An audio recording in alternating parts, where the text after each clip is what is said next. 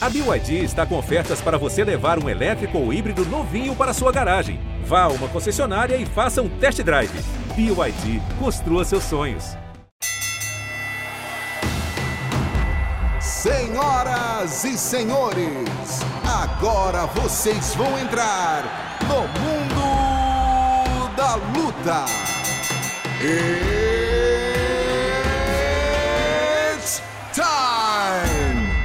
Salve, galera, sejam muito bem-vindos a mais uma edição do podcast Mundo da Luta, podcast especializado em esportes de combate. Eu sou Marcelo Russo, editor do Combate.com. Essa semana tenho aqui dois convidados que sabem tudo e mais um pouco, não só sobre MMA, mas como lutas em geral. Primeiro, nosso convidado comentarista do canal Combate, Flávio Canto, medalhista olímpico em Atenas, no judô. Flávio, obrigado pela presença.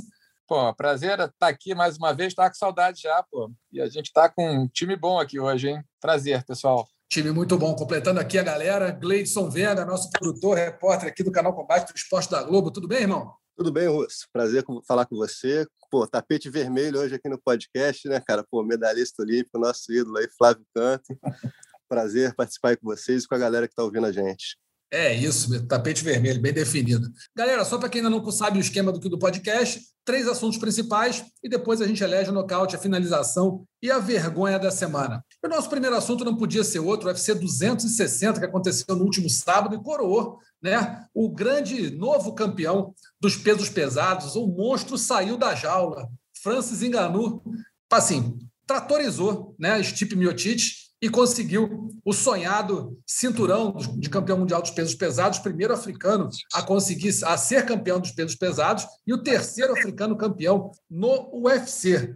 Quero saber de vocês, amigos, é... o que vocês acharam da luta? Gleison, o que você achou da luta? O que você achou dessa performance do Francis Ngannou?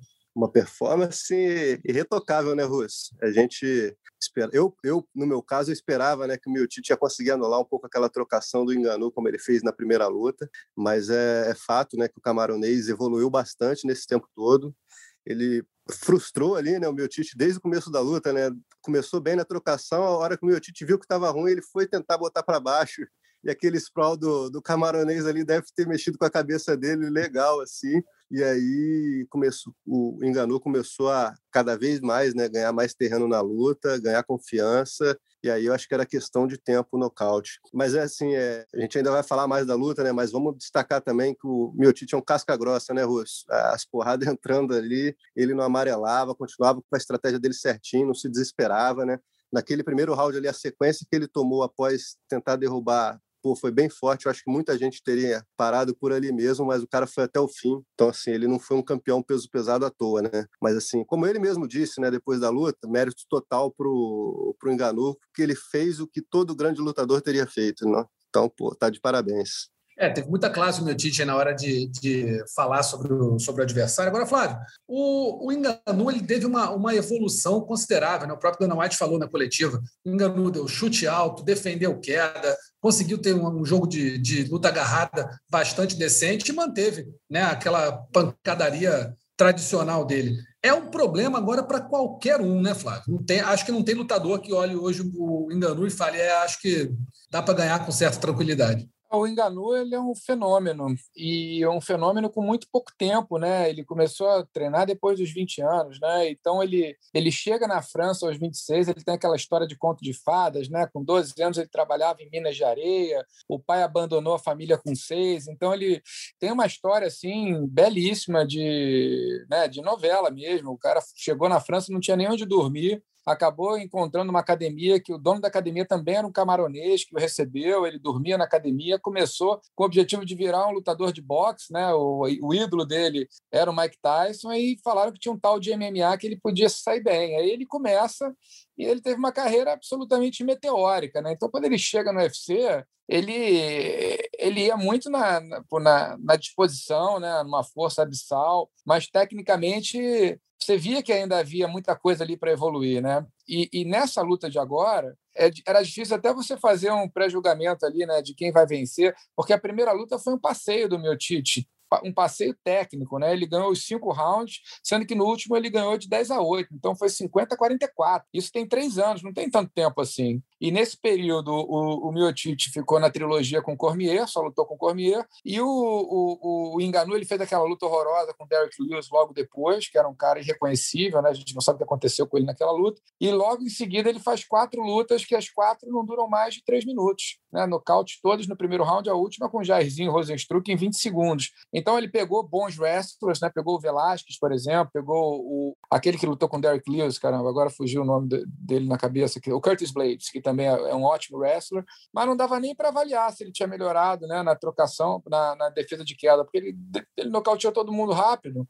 E, é e, o que o Gleidson falou, né? Eu acho que naquele começo, né? Quando o Miocic vai tentar derrubar, ele faz aquele sprawl, já gira para as costas, né? Que não foi nem só sprawl, foi sprawl com aquele giro para as costas, que é Luta agarrada, de uma, exatamente. É, é, é, exige técnica para fazer isso, ainda mais com um wrestler do nível do Miocic, e ali já começa o ground and pound, né? Por trás ali, eu acho que aquilo foi desestabilizando um pouco o Miotite, que estava mais lento. Bom, eu, eu essa luta para mim foi mais. Foi, a, gente, a gente viu história acontecendo, porque eu realmente estou achando que esse cara chegou para revolucionar aí a história da categoria. É, se ganhar do John Jones, a gente já vai começar a falar o melhor de todos os tempos, vai começar a falar sobre isso, vai botar ele no hall do Fedora, etc. Eu acho que é para onde ele está indo.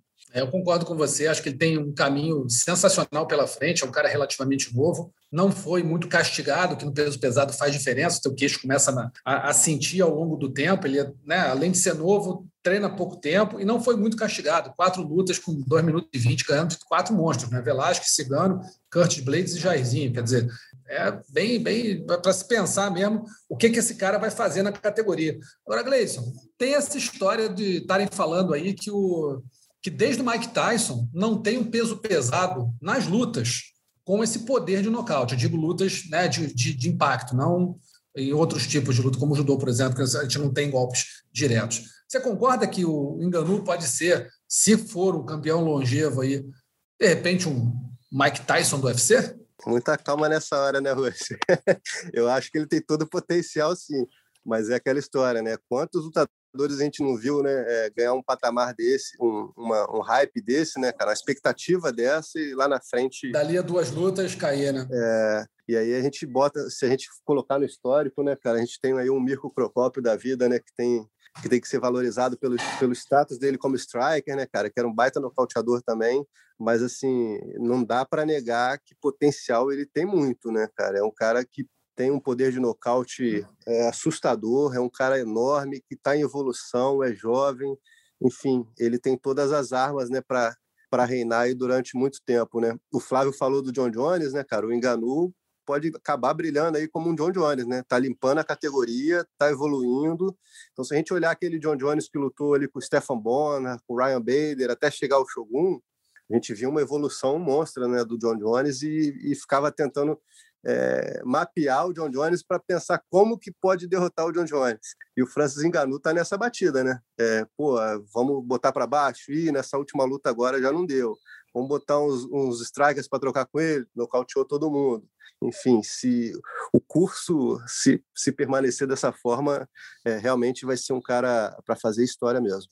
É, da, na coletiva do Francis Ngannou foi perguntado para ele se os 13 quilos de, de, de, os 13 quilos acima, né, que ele estava sobre o Miotite fizeram diferença para ele. Ele falou que na verdade ele viu como uma desvantagem porque ele, ele estudou a luta do Miotite contra o Cormier que, a, que o Miotite ganhou e ele viu que é, a velocidade do Miotite era, era algo que ele não conseguiria lidar bem. Então ele queria estar 9 quilos mais leve do que ele teve para a luta, acabou não conseguindo e passou o carro assim mesmo.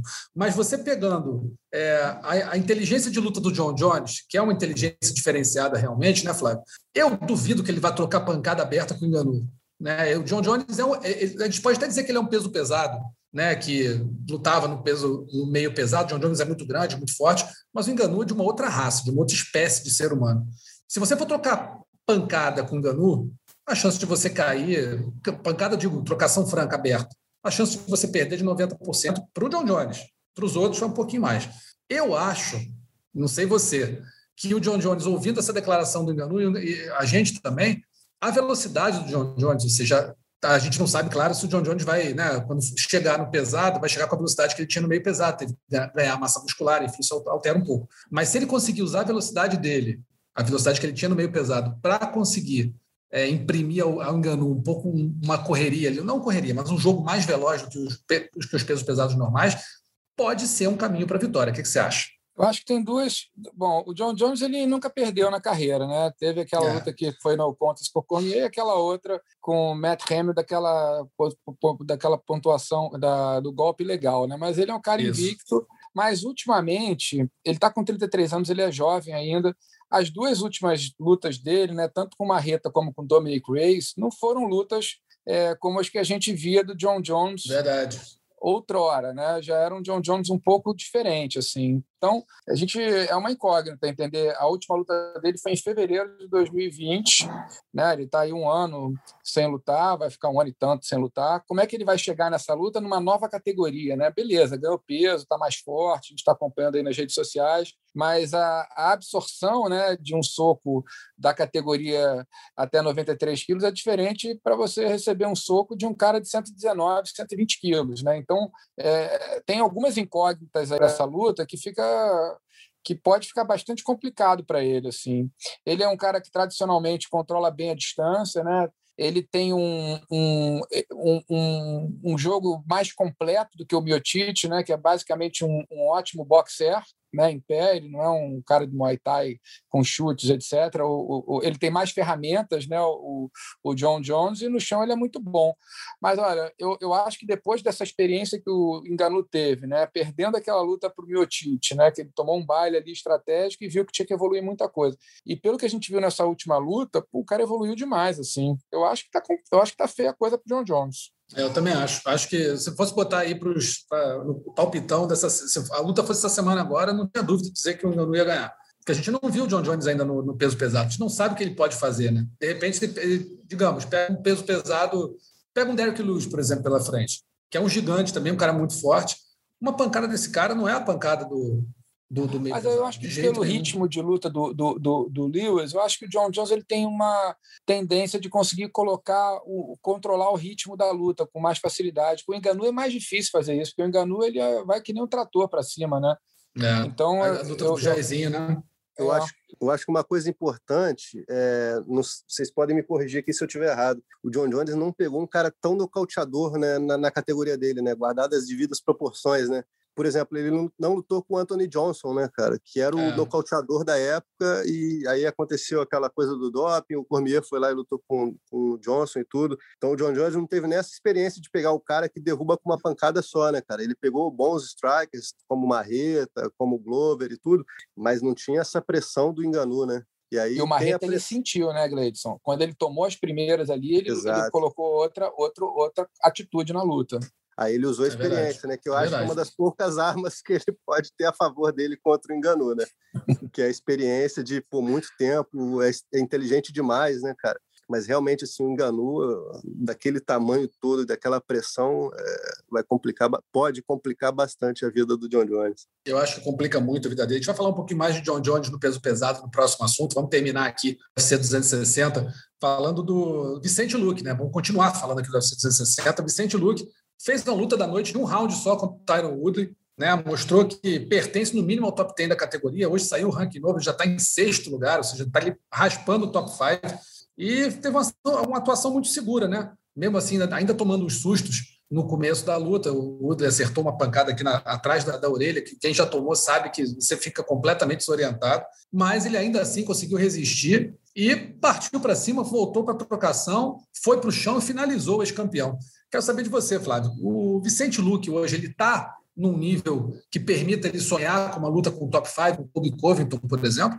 É, ele tem um estilo né, que todo mundo gosta. Né? Ele é um cara super divertido de ver, né, lutando, porque ele vai para cima, ele não dá um passo para trás, ele não sabe nem lutar desse jeito. Né? Eu acho que ele sempre aprendeu, ele luta acelerado, sempre andando para frente, tem poder de nocaute. Eu acho que ele é um cara com pacote completo, mostrou isso agora nessa luta, né? Porque um queixo duro também, né? Tomou ali aquele susto ali no começo com o Tyron Woodley, recuperou rapidamente, muito bom no, né, no, no, no jogo de encontro ali, já conseguiu colocar ali para baixo E até na hora eu falei, não, continua, porque já estava né, quase é, nocauteando ali o Tyron Woodley, aí ele foi para o estrangulamento e conseguiu finalizar no chão também. Eu acho que ele é completo, é um cara que tem 29 anos só, está vindo aí na terceira vitória. Ele só perdeu nas últimas lutas, acho que agora com essa, nas últimas nove, ele perdeu. Não, nas últimas dez, ele só perdeu uma, se não me engano, que foi para o Stephen Thompson, né, que está uma posição na frente dele no ranking. Aí sobra ali o mais Vidal. O Leon Edwards, eu estou com o ranking aqui, o, o, o Durinho, o Colby Covington e o Camaro o Durinho eles não lutam, né? Que são amigos. O Camaro Isso. vai lutar com, com, com Mais Vidal. Daí sobrou ali para frente Stephen Thompson, que ele já lutou, perdeu por decisão, o Leon Edwards e o Kobe Covington. É, eu, eu, eu ia preferir ver ele com o Covington. Eu também. Eu acho que essa é a, a luta bacana para se fazer. Eu, eu gostar muito dessa luta. Acho que o Covington tá, traz um, um, desafio. Tá bom, o, Thompson tem um, um, uma trocação muito boa. Acho que o Leon Edwards, acho que eu acredito que ele passaria. Não vejo o Edwards como essa grande, né, um grande nome nessa categoria, um lutador que vem com muita, vem com muitas vitórias aí, mas eu não vejo o Edwards como um, cara que vai disputar, vai, vai ganhar um cinturão, vai ser ameaça para os tops. Então eu queria muito ver essa luta com o Covington. Estou fazendo campanha desde, a, desde o Twitter, no dia da luta, porque acho que ia ser um lutaço. E o Covington traz aquele negócio do gás infinito, né? que não para um minuto, que continua indo para cima o tempo todo. Então acho que seria uma luta muito muito empolgante. Agora, Gleison, é, o, susto no, no, na luta do, do Luke já é né, especialidade da casa. Né? Toda luta entra aquela mão, ele dá aquela. ele oferece o queixo, ele confia muito no queixo dele, e dessa vez é, chegou perto de ter, problema ali. Acabou não tendo, mas é um susto. E já, já emendando outra para você, Nate Dias, é uma pedida que te agrada para o Luke ou não? Ô, Russo, eu acho que sim, cara. Sempre, sempre é uma luta que agrada, né? O cara que, que fala bastante, que vende bastante, né? assim como o Covington também, né? O Nate vende bem mais, né? Mas é, eu acho que sempre, sempre é uma boa pedida. Mas aí você, a gente pensando, né, com a cabeça do evento e com a cabeça até do próprio Nate, né, cara? Eu acho que difícil de sair, cara. Eu vejo mais uma luta ali com o Leon Edwards mesmo, é, apesar de, de, da torcida ser contra o, para enfrentar o Covington também, mas pensando com a cabeça do evento, eu acho que seria mais o Leon Edwards ali, que o Luke vem numa sequência boa, né, cara? Como o Flávio falou, uma derrota apenas nas últimas nove ou dez lutas, mas eu, eu não vejo ainda o Luke com essa pressão de desafiar um Nate Dias da vida, né? um Nate Dias, o Covington, né, que são os caras com com um pouquinho de mais hype né, dentro do evento. Eu vejo muito mais o Durinho, por exemplo, fazendo essas lutas. É, como você falou, eu, acho, eu acredito sim, cara, que o Luke está bem preparado para enfrentar esses melhores aí da categoria. É, o, o Leon Edwards, principalmente, e o Covington seria aquela luta pau a pau. O Nate, eu sinceramente eu acredito que o Luke tem totais condições de ganhar do Nate eu também. Quase com o pé nas costas, assim, como o Rafael dos Anjos, por exemplo, fez alguns anos atrás, né? Mas pensando no, no business mesmo, eu não acredito que essa seja a luta que o UFC queira fazer, não. Eu concordo com você. Infelizmente. É, tá mais pro Leon Edwards mesmo. Mas assim, eu, eu, eu, o, o, que eu penso sempre é o seguinte: o Nate Diaz é aquele cara que faz a luta do dinheiro, a luta do hype, mas que não leva ninguém a, a lugar nenhum.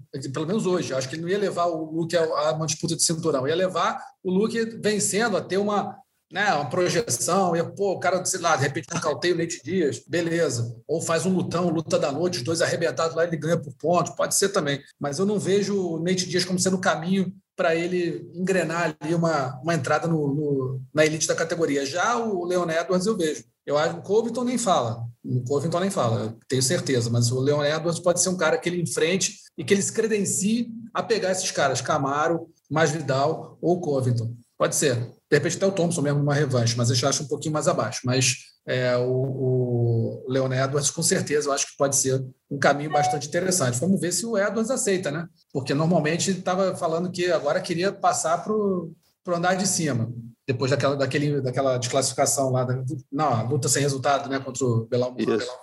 É, isso, então, vamos ver, vamos ver o que vai acontecer. E para finalizar o nosso assunto aqui, Thomas Almeida né, enfrentou o Shannon Mello e todo mundo sabia que o O'Malley era muito favorito contra ele, mas o Tominhas mostrou muito coração, conseguiu ali resistir a um sufocaço no primeiro round. Eu achei até que o juiz poderia ter parado a luta, mas acabou deixando e a luta foi até o terceiro. No fim, ele acabou nocauteado novamente. Ah, para mim, assim, no, novamente, né? Para mim, estava semi-nocauteado no primeiro round e acabou confirmando no terceiro. Acho que ele ainda tem uma luta no contrato dele mas ficou difícil para o Tominhas. Quatro derrotas seguidas, né, Flávio? Complicado segurar no, no, evento, ainda mais sendo nocauteado por um prospecto como o O'Malley, ou seja, o Tominhas, que era o prospecto até bem pouco tempo, depois daquela luta contra o Cody Garbrandt, não conseguiu mais ser o Tominhas que ele era antes, teve muito problema de lesão, cirurgia no olho, enfim, vários percalços aí na carreira, e acabou é, encarando um novo prospecto, como era o Garbrandt antes, e ele também era, acabou pegando um novo prospecto e aí não conseguiu segurar, a quarta derrota seguida, complicou para o Tominhas, né?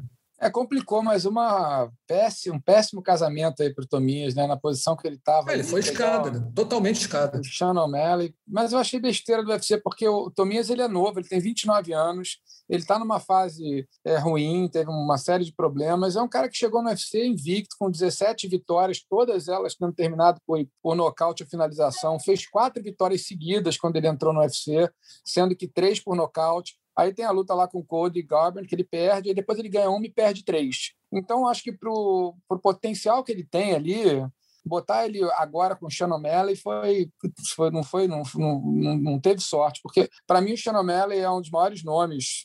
Ele era né e depois da última lesão esqueci da última luta que ele se lesionou lá com o Marlon Vera aí chegou o Shimaev chegou o Kevin Holland o pessoal esqueceu um pouco dele. Pô mas o cara é sinistro é novo 26 anos só tem aquela derrota que eu não vou nem considerar uma derrota que ele se machucou ele é muito bom, né? Muito técnico. Não sei como é que ele vai sair com um super wrestler, mas na trocação ele, ele lembra um pouco, não sei, tem, um, tem uma ginga do Anderson meio com, com o McGregor. Ele é muito bom, cara. Troca a base, joga igual para os dois lados. Foi um, uma aula. Ele lutou demais aí contra o Tomias. É, o problema é que uh, talvez é, tenha usado o Tomias como escada, né? Pro, pro, pro, pro O'Malley se recuperar depois dessa, do, do Reis lá contra o Marlon Vera e pegou um cara que, assim, tá três derrotas seguidas, não lutava há algum tempo, estava ali, mas tinha um nome né, pregresso ali de ser nocauteador, enfim, um cara muito duro, um cara agressivo. Então, acho que, infelizmente, acho que o Tomias foi feito de escada pelo, pro, pelo UFC, para o O'Malley mesmo. Não sei se você concorda, Gleison, mas assim, a gente às vezes olha um pouquinho alguns lutadores, o próprio Renan Barão, aconteceu isso depois das derrotas para o ele nunca mais foi o mesmo. O Tomias, depois dessa derrota para o Garbrandt, nunca mais foi o mesmo dá uma pena, né, cara? Você vê caras que são, pelo menos assim, o Renan ainda foi, o Barão ainda foi campeão, foi, pô, né, teve cinturão durante muito tempo. Tomias é aquele cara que tinha tudo para ser. No começo lá da carreira dele, eu, a gente fez uma matéria dos caras que estavam aparecendo e eu cravei esse. Esse aqui vai ser campeão alguma hora, não tem como. Cara é muito bom, tanto no circuito nacional como no começo no internacional. E aí acabou que não não, não tá se fazendo dentro do UFC, né, o, o, o Gleison. Ele, ele demonstrou muito potencial, né, Russo? Chegou lá Demais. já com, com, essa pressão de vários nocautes na carreira, né, cara, invicto e tudo mais. Chegou se apresentando bem também, né? No começo ele estava ali é, respondendo né, essas expectativas. E só que eu ia falar exatamente o que o Flávio falou. Para mim foi muito mal casada essa luta. Eu não, eu não sei qual o poder de barganha, né, que tem a equipe do, do dos empresários ali do Tomis, né? Mas é, não era a hora de enfrentar o Sean Maile, né? De repente ele vencendo uma luta e fazendo essa luta na sequência para recuperar a confiança e, e, não ter essa pressão né, na cabeça também de, pô, tô vindo de várias derrotas, se eu perder eu tô fora. Era, eh, era uma situação muito ruim para ele, né, cara? Mas também tem aquela questão, né, Russo? O Flávio pô, pode falar melhor do que a gente, né, cara? Lutador que as melhores lutas, né, cara? De repente pintou esse combate aí para ele, a equipe pô, avisou ele, pô, vamos nessa, que é a luta que eu quero, vou meter a porrada nesse cara e vou, vou dar a volta por cima, né, cara? Tem esse, esse coração de lutador aí, especialmente falando de chutebox, né, cara? Então, é, eu, eu acredito que não foi uma luta bem casada para ele no, nesse momento, mas é, também é difícil duvidar que o, que o Tomias não quisesse fazer esse combate, né? É, porque o Xenomelo não está nem ranqueado, né? Porque não deu tempo ainda dele se ranquear bem. Então é uma luta com uma recompensa, realmente, vai ganhar do prodígio, do querido, queridinho lá do, é, do Dana White, que ele tem essa, essa pegada meio Nate Dias, né? Fanfarrão também, de saber vender bem as lutas, meio Conor McGregor. Mas eu acho que a recompensa ali era muito arriscada. Era. acho que aí cabe ao, ao time segurar um pouco, né? Vamos, vamos deixar o Chanomelli para daqui a pouquinho. Vamos pegar primeiro. Não sei também como é que funciona esse poder de barganha, mas eu fico chateado porque eu acho que o UFC dá um tiro no pé com um cara que tem um baita histórico, um baita potencial, tá novo, pode se recuperar, e isso só atrapalha, né? Então, é. o Russo, Flávio, Diga. O que que acontecia muito com o Raoni, cara. Quando o Raoni Barcelo não era ranqueado, tinha uma galera que não queria lutar com ele exatamente por isso. É um cara muito duro, que vai fazer uma luta muito difícil contigo, só que não é ranqueado. Então, pô, você vai pegar uma pedreira que não vai ganhar nada se vencer o cara. Então é uma baita roubada, né, cara? O Raoni teve problemas com isso durante um bom tempo. É o tal de Shimaev, é. né? Quem é que quer pegar esse bicho agora? Ninguém, né? Exatamente. Ninguém quer. Esse aí é duro mesmo. Mas tem um negócio também, a gente às vezes vai ouvindo, né? Pegando uma coisinha aqui, uma coisinha ali. Você viu como é que foi com o Cigano, por exemplo. Cigano, pô, ex-campeão, lutador super né, disponível para a empresa. De repente, o Cigano vai. Olha, você, Martin Tibura, quer lutar? Não. Pô, não dá, estou vindo aí de, de concussão, não sei o quê não, minto. É, acho que foi Tiburi. Ofereceram para ele, não sei se foi essa, mas ofereceram para ele uma luta, ele não aceitou. Depois, olha, ou é essa luta aqui, ou você está cortado. Pô, não posso lutar. Beleza, está fora. Eu não sei se foi, se foi o mesmo caso com o Pode Tominhas, ser. mas é o modus operandi da empresa. É, então, assim, olha, te bota a faca no, no, no peito. Fala, olha, é essa aqui. Ou é essa luta, ou você está fora. O que, é que você escolhe? Está vindo de três derrotas mesmo, não custa nada eu te demitir. Você faz o quê? Vamos lá, vamos ver o que acontece. Não sei, não tenho informação, mas ouvindo o que acontece com outros nomes, talvez até mais representativos que o Tominhas na história do UFC, como o próprio Cigano, a gente imagina que seja o modus operandi da empresa. E isso é muito ruim, né? Porque o lutador, como o Flávio falou, tinha tudo para ser talvez preservado, talvez trabalhado para se recuperar e, de repente, ser um grande, um grande ativo, um grande valor para o UFC, na verdade, acaba sofrendo a quarta derrota seguida e muito provavelmente vai acabar sendo cortado também. Tomara que não, tomara que o Tominha se recupere aí, consiga umas, uma, algumas boas lutas e consiga ter um pouco mais de vida útil dentro do UFC. Nosso segundo assunto da semana, amigos, aí sim, a boa pancadaria John Jones e Dana White. O que está acontecendo com esses caras? O que, que a gente está imaginando aqui? John Jones pediu uma bolsa condizente com que, para ele e para todo mundo, é, condizente com o tamanho da luta que é, é encarar o Francis Ngannou. Dana White falou o seguinte: olha só, o que eu tenho para te oferecer é isso aqui. Quer, pega, não quer, vai embora que a gente bota outro. E já começou a fazer um hype imenso em cima do nome do Derek Lewis lá na coletiva de imprensa pós UFC 260. Quero saber de vocês o seguinte, amigos. Começar com o Flávio.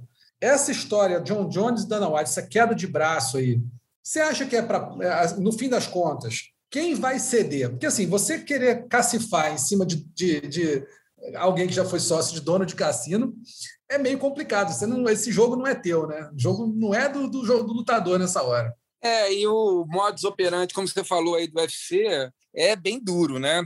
Não tem muito carinho. E eu acho que o americano tem essa cultura, esse, tipo, os lutadores, você vê. É até uma coisa para mim que chama atenção. A gente viu aí, não quero mudar de assunto, não, mas o Gordon Ryan agora, e toda, é, né, que é o cara do grappling, como ele se posiciona, como o, o John Jones, o McGregor. É uma indústria do show me the money, né? É, é muito diferente da arte marcial que a gente old school, né, que a gente aprendeu, né, que tinha uma coisa da honra, do treino, de você se provar. Então agora fica sempre o dinheiro pesando muito. Eu acho que com o John Jones o que para ele deve ser muito difícil é ele ver caras como o McGregor, o, o Nurmagomedov ganhando muito mais do que ele, né? E por que, que esses caras vendem muito mais que ele, né? Ele talvez não consiga entender, né? Ele com Cormier, por exemplo, as duas lutas que ele fez com Cormier venderam menos que uma luta do McGregor e do Poirier dessa última luta, né? Então duas não valeram um com um, um McGregor. Então eu acho que quando ele vai negociar e ele é o melhor peso-peso do, do, do, evento, né? muitos consideram o melhor de todos os tempos, ele não tem o tratamento do melhor de todos os tempos em termos financeiros, porque ele se compara com outros, eu acho que isso deve, deve doer no coração. Mas é uma indústria de show me the money, né? Quanto você ganha, quanto eu recebo aqui também. Então, acho que eles o posicionam de outra forma e ele não fica satisfeito, né? Então, acho que é por aí. Acho que o, o, o Dana White ele tem esse perfil, né? De, e transparente, né? não tem vergonha de ser. É, acho que ele está virando meio vilão nessa história, porque todo mundo quer ver essa luta, né? Então ele tem que tomar cuidado para não queimar o filme do UFC. A gente quer ver essa luta e chegar no meio termo aí. Tomara que chegue, né? Porque a luta com Derek Lewis, eu acho assim, eu acho que o Enganu tende a chegar num lugar ainda não chegou, que todo mundo fica curioso de ver, né? Que nem quando o Tyson ia lutar, chegou uma hora que você não sabe, não queria nem saber com quem era. Quando ele perdeu para o James Buster Douglas, a gente só descobriu quem era o cara depois que só se lembra do nome porque ganhou do Tyson. Depois que ganhou, exatamente. Era mais uma luta do Tyson. Eu acho que o, o Enganu pode chegar nesse lugar, mas ainda não chegou. Eu concordo contigo, mas eu acho que o, nessa queda de braço, não sei se você concorda comigo, Gleidson, normalmente quem ganha é o Dana White, né? Normalmente o cara faz a. Porque assim, o John Jones está ali, o Dana White fala: olha, a bolsa é tanto, toma aqui. Ah, eu não quero. Beleza, Derek Lewis é o próximo desafiante. E você fica ali esperando. Terminou. Olha, a bolsa agora é essa aqui, menos 10%. O que, que você acha? Não. Então, beleza. Vem outro cara aí, você bota um Blagó e Ivanov. Só de sacanagem mesmo. Todo mundo grita, não, mas esse cara é peso pesado. John Jones não quer paciência. Ele sabe, ele, ele sabe o que ele tem que fazer. Ele tem só que me ligar. E vira para o John Jones, a próxima luta, essa bolsa aqui, menos 15%.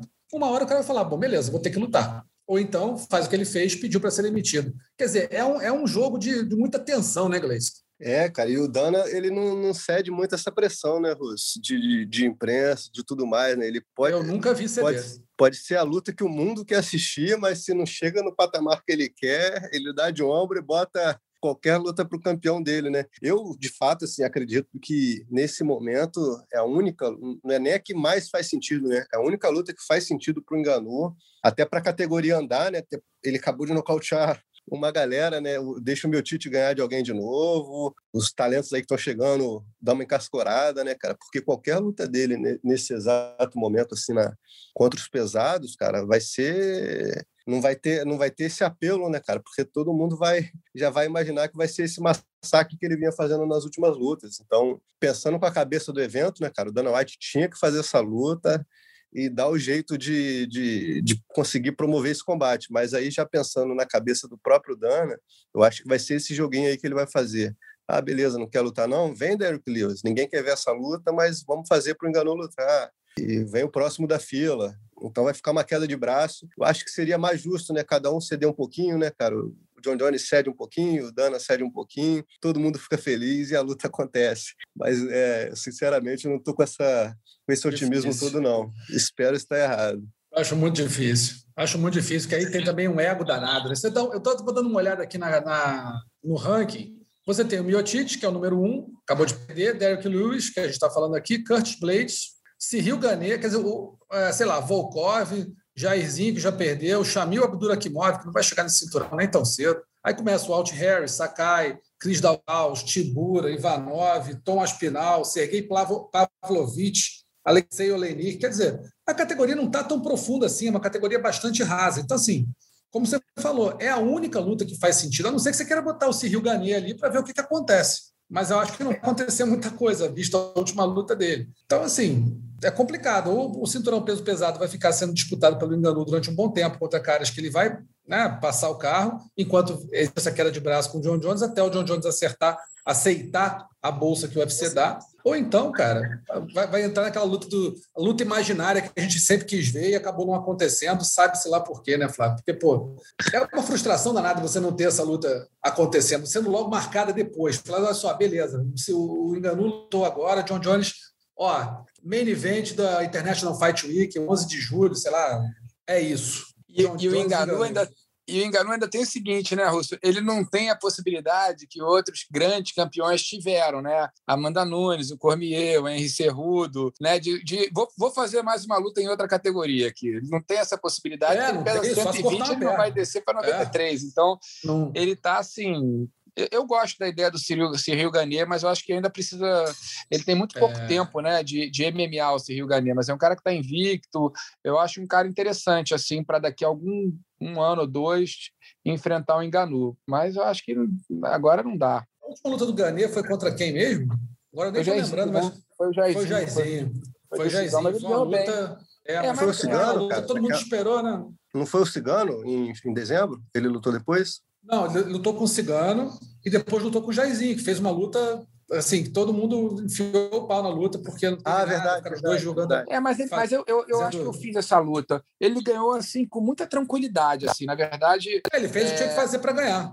É, ele lutou assim, estrategicamente, foi impecável. Não foi uma luta boa, não foi divertida, mas ele tirou para nada o Jairzinho ali. Ele lutou certinho. Não deu show, nada Isso não foi. Ele se não foi empolgante, é, exatamente, se não teve show, se não foi empolgante, o cara fez o que tinha que fazer para ganhar, né? Também tem essa. Enfim, vamos ver o que vai acontecer aí nesse embrólio John Jones e Dana White. Eu acho que essa luta sai, porque ninguém está afim de rasgar dinheiro. Essa, essa luta vai trazer muitos milhões de dólares para o cofre do UFC, e é questão de acertar. mas eu acho que não vai ser agora. Vai ficar aquele empurra-empurra, Dana White querendo impor ao John Jones, John Jones dizendo me, me demite, mas também me demite, vai para onde? Vai, alguém vai pagar o que ele ganha nos outros? Difícil também. Enfim, vamos ver. Vamos ver o que vai acontecer nesse imbróglio aí, Dana White e John Jones pelo cinturão do peso pesado. Terceiro assunto dessa semana, Bellator 255 acontece no dia 2 de abril, a luta semifinal do GP dos pesos penas, Patrício Pitbull e Emanuel Sanches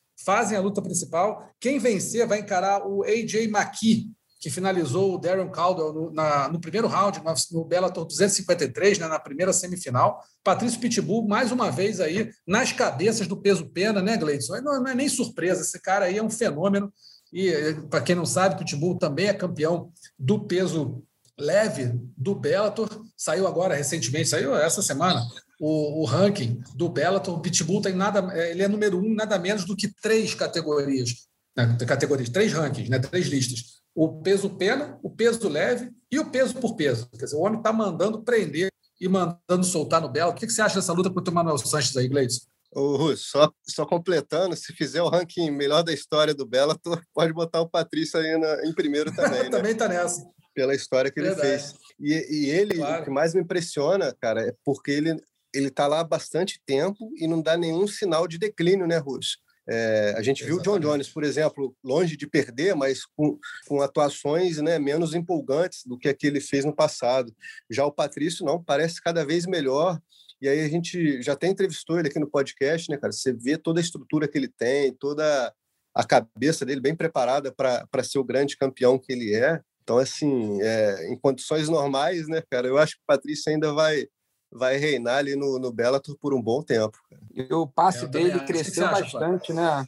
Rússio, eu acho que com, com a ida do Chandler para o UFC, né, e ganhando daquele jeito em cima do Dan Hooker, eu acho que ele teve um, um, um tem um argumento, né, e tem usado para mostrar a força do, Bell, do Bellator também, né? Porque ele pegou o Chandler em 2019 e ganhou em um minuto, né, de nocaute. O Chandler tinha lutado com o irmão dele, tinha provocado ele, ele foi lá e atropelou o Chandler. Então é um cara aí que eu tinha muita vontade, né? É uma pena que não tem isso, né? Mas podia ter um confronto ali, o UFC e Bellator aí nessa categoria, que ia ser legal de ver. Pô, ia ser e sensacional, pra... Ia ser sensacional. E só para falar rapidamente aqui, eu tô, tô, aqui com a ficha dele, o cara tem 11 nocautes e 11 finalizações na carreira, né? Você vê como o cara vai ficando cada vez mais completo, né? Então, acho que o, o, o cartel fala bastante aí desse, desse fenômeno aí brasileiro. É, não esquecendo também o irmão dele, o Patrick Pitbull também, baita peso leve, está aí nas cabeças no ranking do Bellator, acho que é o quarto colocado no ranking do Bellator no peso leve, também um excelente lutador. Vamos ver o que vai acontecer nesse Bellator 255. Tem também no, no Comain Event, no evento principal, Neyman Grace, outro brasileiro, encarando o, o jamaicano Jason Jackson, que a gente aqui talvez não conheça muito, mas Jason Jackson vem de vitória sobre ninguém menos do que dois UFCs, o Jordan Main que já lutou no UFC há um tempo atrás, e um ex-campeão peso leve do, do, do UFC, o Benson Henderson, né? Essa luta, não sei se vocês estão acompanhando muito bem, acredito que sim, mas o Neyman Grace, ele vem, ele perdeu o, o, no GP do peso meio médio, mas ele vinha muito bem para de repente fazer até a, a, a, final desse, desse GP, conseguir fazer uma, um, um, papel bem bacana e vem crescendo muito, né, Gleison, no, no, no evento. Né? Grace tá, que mora lá, em, lá nos Estados Unidos, né? E está fazendo o nome dele aí dentro do Belton, vai fazer o co-evento principal. É, ele treina com o Renzo, né? Que é da família com, ali, Renzo, é um dos, um dos, maiores treinadores de, de MMA, de jiu-jitsu do mundo, né, cara? Eu, se o, eu acredito que se o Neymar não for o melhor Grace da atualidade, está ali entre os melhores, né, no MMA, né? Ele tem uma carreira muito promissora, é, perdeu só para o Rory McDonald, né, cara? Que é um pô, é um baita talento aí, ex-UFC. Então o Neyman está crescendo bastante. Eu acho que ele tem todo o potencial ali de estar nas cabeças do Bellator, o, o Rush. É um, é um nome da família Grace ali que quem quiser apostar, né, os, os saudosistas como a gente, né, de, de ver um Grace nas cabeças, eu acho que pode apostar no Neyman ali como um forte candidato a esse. Eu também acho. Acho que ele tem tudo para ser, para ir para as cabeças também. Não, assim, ser campeão, todo mundo quer, mas assim, aquele detalhe, aquele, ah, tá num bom dia e tá numa carreira sólida, mas que ele tá com muita chance de ir para as cabeças da, da organização, não tenho dúvida nenhuma. Neymar Grace vai enfrentar, então, o Jason Jackson no dia 2 de abril, no próximo sábado. Se não tem o UFC, vai ter o Bellator. A gente depois vai falar sobre isso na, na, na semana que vem. E só uma última notícia aqui: saiu hoje. A gente ah, fica feliz de poder anunciar que o combate fechou para transmitir também a Professional Fighters League, a PFL,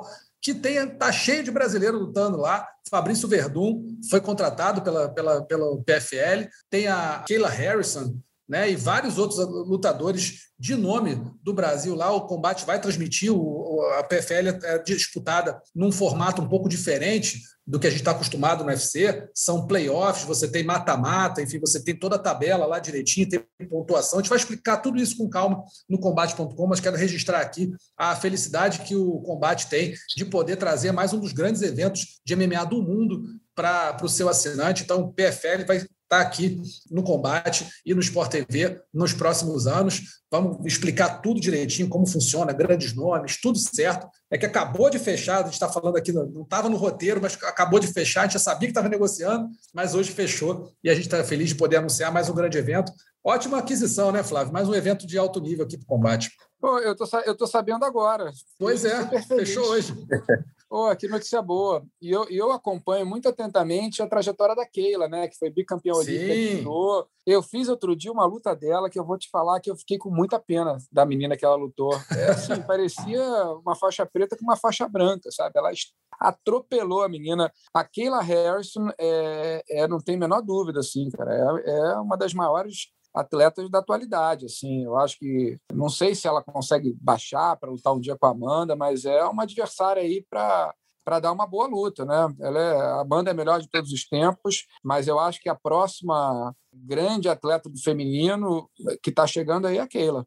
Eu também acho, ela luta no peso leve, né? Então teria que baixar uma categoria para lutar no peso, no peso pena com a Amanda. Elas treinam também na American Top Team, então uhum, aquele até falou uhum. já, pô, chato, né? A pessoa fica às vezes falando comigo, pô, vai lutar com a Amanda, pô, tá ali, eu treino às vezes com ela, a gente pô, tem uma relação muito boa. Mas enfim, na hora de, de ver que é a melhor do mundo, não vai ter muito jeito, essa é, essa é a regra do jogo. Mas eu acho que a Keila Harrison vai ter um caminhozinho ainda.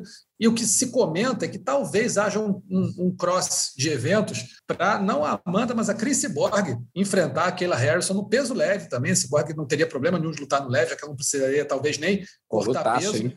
Lutaço, lutaço, aço, aço. E a gente lembra que assim, se a trocação daquela Harrison ainda não é do tamanho do judô dela, que vai ser difícil ser, né? Bicampeão olímpica de judô, não são poucos os bicampeões olímpicos de judô, Flávio sabe bem disso. É uma é, é para pouquíssimos, né, Flávio? Você ser bicampeão. E ela é atual bicampeã olímpica, né? Ganhou as duas últimas Olimpíadas, ganhou em Londres e ganhou no Rio, né? É, e tinha um estilo de judô que eu acho que é muito propício para você migrar para MMA, porque ela era muito boa no chão, né? Ela já ganhou várias lutas no chão importantes, inclusive da, numa Olimpíada da Mayra, né? que era a grande adversária a Mayra, dela, a Mayra, que é a nossa bicampeã mundial, e, e, um psicológico muito fora, fora da curva, assim. Ela é muito confiante, ela treina muito, ela é muito focada. Então, acho que é uma super atleta. E a gente está falando aqui da, da, das meninas, e aproveitando que a gente está falando do Bellator, né? A gente tem aí a, o feminino também do Bellator com, com, com, com as meninas arrebentando também, né? E uma delas... Ciborgue, tá Juliana Velasquez. Ciborgue é melhor peso por peso, né? Então... Melhor peso por peso, campeã peso pena. É, e a Juliana Velasquez é... também está ali, campeã do peso galo, se eu não me engano, não, peso mosca, peso mosca, eu acho, se não me engano. Excelente lutadora, venceu a Elina May, Elina Lei McFarlane, que era também a única campeã até então do Bellator, e a Juliana Velasquez conseguiu vencer. Então, o Brasil está muito, muito, muito bem representado no Bellator. Vamos ver aí é. o que, que vai acontecer no mundo do MMA nas próximas semanas. Seja bem-vindo ao Professional Fighters League aqui ao combate. Faremos excelentes coberturas, grandes transmissões e certamente vamos contar muitas histórias bacanas. Que venha Fabrício Verdun, vai cavalo. Que, ó, só um negócio: o vencedor, a Professional Fighters League, só uma última notícia sobre o evento. Eles fazem playoffs e no fim do ano eles têm um evento com todas as disputas de cinturão no mesmo evento. Cada campeão leva um milhão de dólares para casa. Tá pouco? Tá tranquilo? É isso que a gente vai transmitir aqui no combate a partir desse ano. Vamos ver o que vai acontecer aí. Tomara que o Verdun leve essa bolada aí, né? Joga aqui um.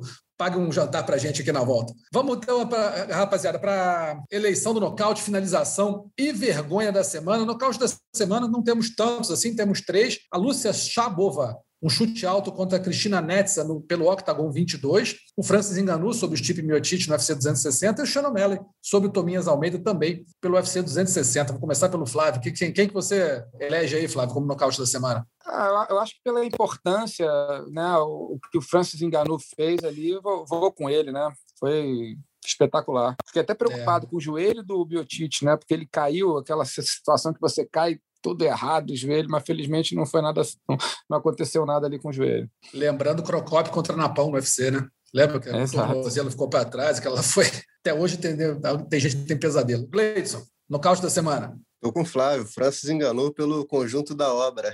Principal é. categoria, é. uma apresentação pô, irretocável, a história do cara, enfim, é, baita merecedor. É, nocaute, né, com autoridade em cima do recordista de, de, defesa de cinturão do peso pesado. Não, é, não foi qualquer coisa. também concordo, Francis enganou no caos da semana, para mim, indiscutível. Unanimidade aqui no mundo da luta. Finalização da semana: Alonso Manifield, uma chave de ombro, vão Phil Choke contra o Fábio Cheran, ou Vicente Luque, o triângulo de mão encaixadíssimo lá contra o Tyron Woodley, os dois no UFC 260. Vou com o Gleison primeiro. Gleison, o que, que você vai? Ah, vou de Vicente Luque, o, o Russo. Perdoe-me a pachecada, mas é, para mim é Vicente Luque fácil, pô, é uma baita finalização também. Uma posição, porra, plasticamente bonita. Na, na, luta ali foi uma posição muito legal também, o momento que ele encaixou. Ele correu o risco, né, como o Flávio lembrou aí na hora da luta, né, de, de abrir mão de bater no cara para encaixar a finalização. Enfim, tá de parabéns o Luque. Flávio. Ah, vou acompanhar o Gleidson também. Eu acho que a, a, finalização foi, foi, foi muito bonita ali, né? Como é que ele depois vai fazer, quando ele encaixa o estrangulamento, ele vai lá buscar o gancho nas pernas para poder trazer a cabeça para pé do joelho, do, enfim, impecável aí, mostrando que é completo, versátil, ousado, né? É, eu vou de Vicente Luque também. Então, outra unanimidade, também vou votar nele, Vicente Luque, a finalização da semana, um triângulo de mão sobre o Tyron Woodley, ex-campeão do peso médio do UFC, no UFC 260. É vergonha da semana, né, pessoal? Não precisava nem falar muito essa confusão envolvendo o UFC, Dana White, do presidente do UFC, e o John Jones, né, sobre pô, valor de bolsa, vai, não vai, Cacifa, não, não vai, Derek Lewis, vai, pô, Derek Lewis vai disputar o cinturão, vai disputar, se o Dana quiser, vai, John Jones, ou você aceita ou é ele mesmo. Então fica aquele negócio meio chato, que assim, aí o John Jones pede para ser demitido, todo mundo sabe que ele não vai ser demitido, não tem possibilidade de ser demitido. Então, fica aquele negócio que é, é meio vergonha, né? Não sei se vocês concordam comigo, mas eu vejo como uma vergonha da semana bem emblemática, assim, a forma como ainda é tratado, ainda são tratados determinados assuntos nos grandes eventos de MMA, principalmente no UFC, que você, pô, o importante é você ter a luta. Então, foi o que o Gleison falou, pô, alguém cede um pouquinho aqui, um pouquinho ali, né, enxuga o ego e vamos fazer se lutar. Você acha que, é, né, vocês concordam? Dá, dá para eleger como vergonha da semana, né, Flávio? Ah, dá porque a gente não precisa acompanhar essa história toda, né? Acho que esse mundo virtual de internet, você conversa pelo Twitter com o cara, pô, você vai numa porra, vai num lugar, conversa com ele, decide se vai, se não vai, mas fica uma negociação online ali, né? Para um tentando ganhar simpatia do público para si, é, eu acho meio patético. Vergonha da semana, concordo. Concordo. Concorda, Gleice? Concordo. Fica aquele caça-likes, né, Rússia? De, do John Jones mandando recado pela internet, tentando botar uma pressão, aí o Dana falando que pô, com ele não tem essa, não. Enfim, é uma. Parece que os caras querem engajamento ali nas redes sociais, mas no final vão tudo se acertar e vão fazer essa luta. É, eu também acho. Então fica registrado aí a vergonha da semana, o embrólio John Jones e Dana White para ver se ele vai finalmente, se o John Jones vai finalmente enfrentar o Francis enganou pelo cinturão do peso pesado. Amigos, vamos ficando por aqui. Quero agradecer muito a participação do Flávio Campos. Flávio, mais uma vez, muito obrigado. Uma honra ter você aqui. Já é de casa. Quando quiser aparecer, só bater na porta aqui, desaba aqui na nossa live aí. Vamos embora e vamos, vamos falar de MMA. Pois ordens. Estou sempre assistindo, assistindo não, né? Escutando vocês antes dos eventos para chegar lá e não falar nenhuma besteira. Vocês me ajudam bastante. Que é isso. que isso. Ficamos felizes. Obrigado, amigo. Obrigado mesmo pela participação. Gleidson, mais uma para conta, irmão. Obrigado, hein? Valeu, Rússio. Eu que agradeço o convite aí, a participação do Flávio também e, a, e toda a galera escutando a gente aí no podcast. E até a próxima. Até a próxima. A gente vai ficando por aqui. Lembrando sempre que o podcast Mundo da Luta está disponível no combate.com. É só você entrar lá, ouvir a qualquer momento, ou também no Google Podcasts, no Apple Podcasts, no Pocket Cast e no Spotify. Só procura a gente lá, Mundo da Luta no Spotify. Tem não só essa edição, como todas as outras. Estamos chegando a quase 130 edições aqui do nosso podcast. Vamos que vamos. Beleza, pessoal? Grande abraço para todo mundo. Até semana que vem. Tchau, tchau finalizado. Semana que vem tem mais Mundo da Luta.